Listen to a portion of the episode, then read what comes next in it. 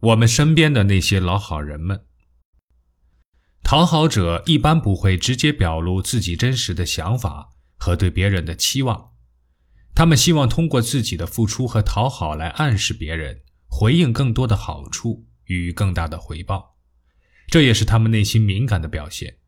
他们能敏锐地察觉出别人的需求，因此一厢情愿地认为别人也理所当然地给予默契的响应。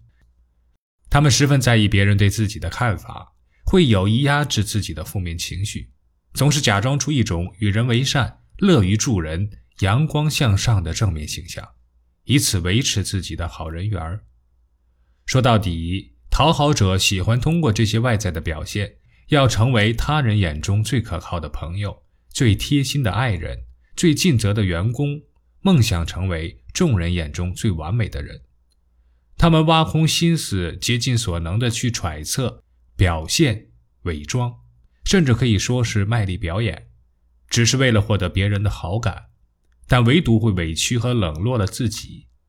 因为讨好是以压抑和牺牲自己的正常情感为代价的。